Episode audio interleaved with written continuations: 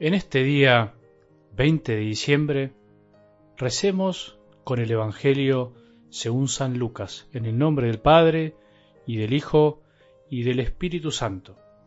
En el sexto mes el ángel Gabriel fue enviado por Dios a una ciudad de Galilea llamada Nazaret, a una virgen que estaba comprometida con un hombre perteneciente a la familia de David, llamado José.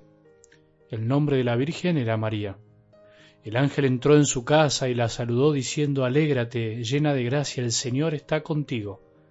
Al oír estas palabras, ella quedó desconcertada y se preguntaba qué podía significar ese saludo. Pero el ángel le dijo, No temas, María, porque Dios te ha favorecido.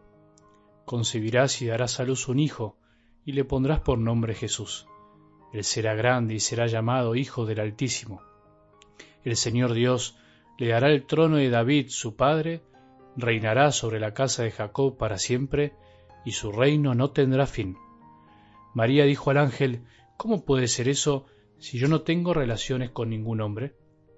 El ángel le respondió, El Espíritu Santo descenderá sobre ti, y el poder del Altísimo te cubrirá con su sombra. Por eso el niño será santo y será llamado Hijo de Dios. También tu parienta Isabel, concibió un hijo a pesar de su vejez, y la que era considerada estéril ya se encuentra en su sexto mes, porque no hay nada imposible para Dios. María dijo entonces, Yo soy la servidora del Señor, que se cumple en mí lo que has dicho. Y el ángel se alejó. Palabra del Señor.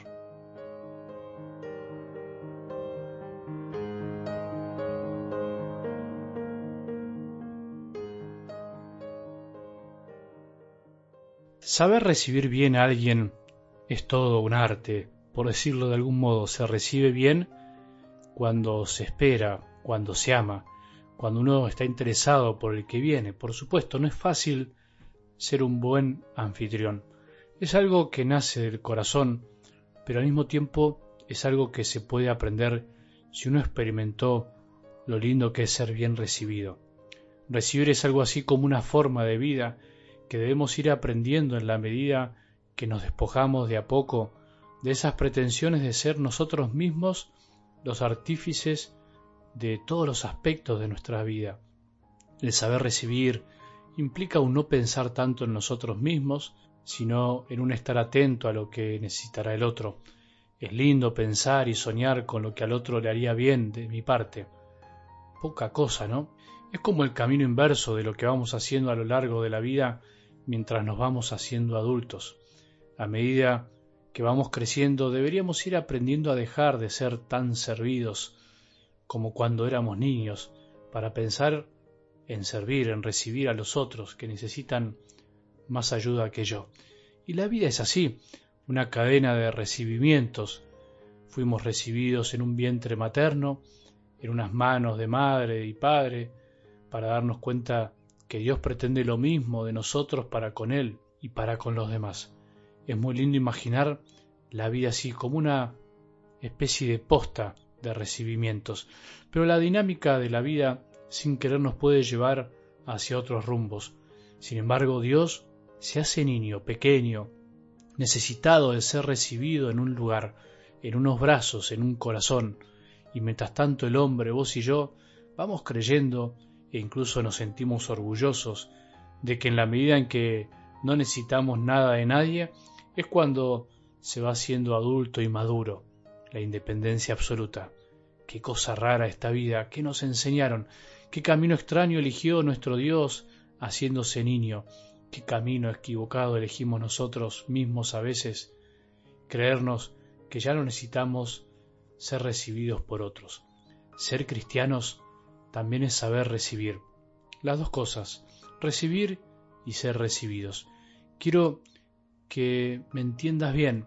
No estoy diciendo que debemos andar por la vida sin hacer nada, pretendiendo recibir todo de los demás y en todos lados. No, eso no. Me refiero a otra cosa. Jesús dijo que hay más alegría en dar que en recibir. Pero para saber dar, para tener algo que dar, hay que haber recibido algo de los demás y seguir aprendiendo a recibir especialmente a Dios, a Jesús. A medida que se va acercando la Navidad, esto se va a ir mostrando de algún modo más claramente. Acordémonos que tenemos que aflojar un poco estos días, es necesario, es sagrado y hay que hacerse el tiempo, se puede, podemos, hay que hacerse un tiempo distinto y no poner tantas excusas. ¿Qué significa entonces saber recibir? Volvamos a escuchar algo del Evangelio de hoy. Miremos y escuchemos a María. Comparemos la actitud de María con la de Zacarías cuando él pregunta ¿cómo puedo estar seguro de esto? En cambio, ella contestó ¿cómo puede ser eso? ¿No te diste cuenta la diferencia? Zacarías no cree, no confía, quiere seguridad porque no está preparado para recibir, no se dejó sorprender, dudó. En cambio María da por sentado de que eso va a suceder, solo quiere saber cómo será. Una gran diferencia. Uno pregunta casi como queriendo recibir la sorpresa de Dios, que dicho sea de paso, esperaba hace mucho tiempo, y la Virgencita pregunta sabiendo que recibir algo de Dios es lo mejor que le puede pasar en su vida, es lo mejor que nos puede pasar a todos, recibir a Dios mismo en nuestras almas. María supo recibir, es la madre que recibe y recibe para dar y dar.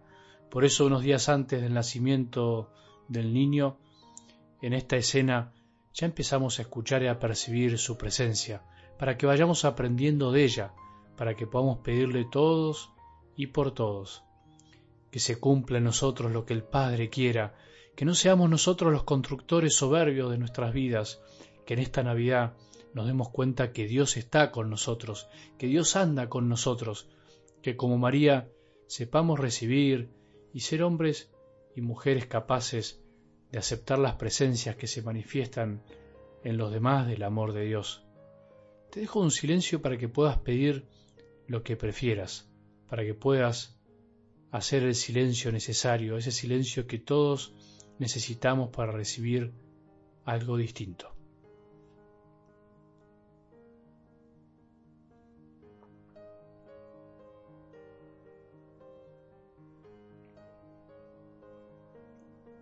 Acordémonos que no hay nada imposible para Dios, para aquel que sabe darse cuenta y cree, que siempre es necesario volver a recibir.